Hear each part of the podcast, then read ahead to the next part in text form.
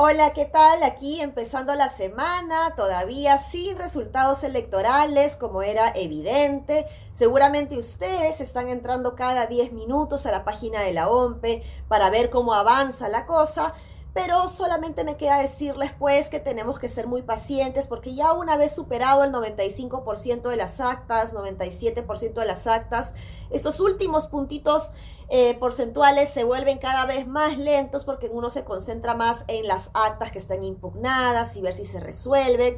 Entonces solo nos queda ser pacientes y evidentemente estar listos para aceptar los resultados, nos gusten o no. Aquí tenemos que ser muy tranquilos y también evidentemente tenemos que pedirle a los dos candidatos que acepten los resultados y acepten el liderazgo del otro.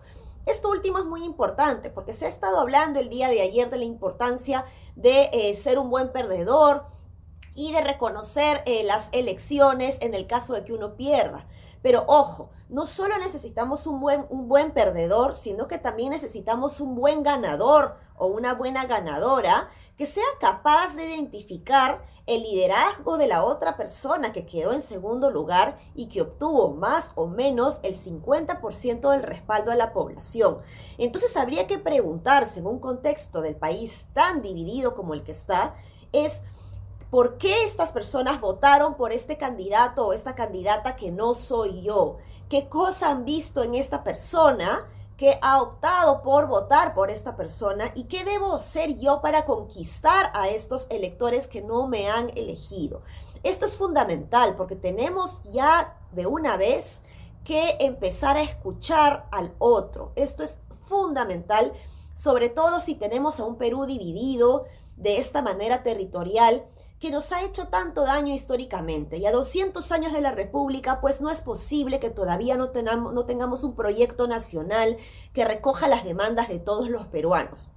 Es momento, evidentemente, pues, de construir esta agenda y esta agenda no lo va a hacer el Ejecutivo solo, sino que lo tiene que hacer con los demás líderes políticos que han representado de alguna manera estas demandas ciudadanas. Ahora, evidentemente, en un contexto de desconexión o desafección ciudadana hacia lo político, corresponde pues también que los ciudadanos hagamos lo nuestro y dejémonos de tonterías pensando de que nuestro rol solo se limita a votar cada cinco años. Tenemos evidentemente que aportar a la construcción de estos consensos, de esta agenda consensuada que se tiene que tener para enrumbar el país, sacarla de la crisis y evidentemente pues poder tener de una vez por todas esta agenda que pueda construir pues este proyecto nacional que tanto se soñó hace 200 años. De nosotros depende, no esperemos que los políticos lo hagan, tenemos que ser demandantes y muy exigentes con este gobierno para aportar justamente al cierre de brechas de desigualdad.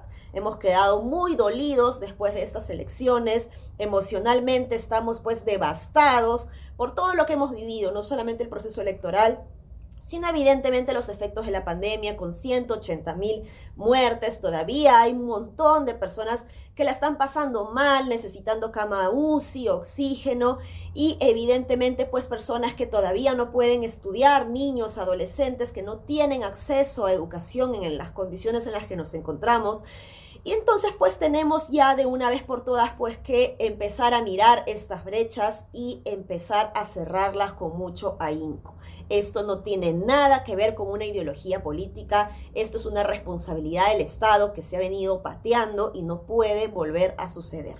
Así que los dejo con esta reflexión, de nosotros depende, y paños fríos para esperar y aceptar los resultados, nos gusten o no. Un abrazo y que tengan buena semana.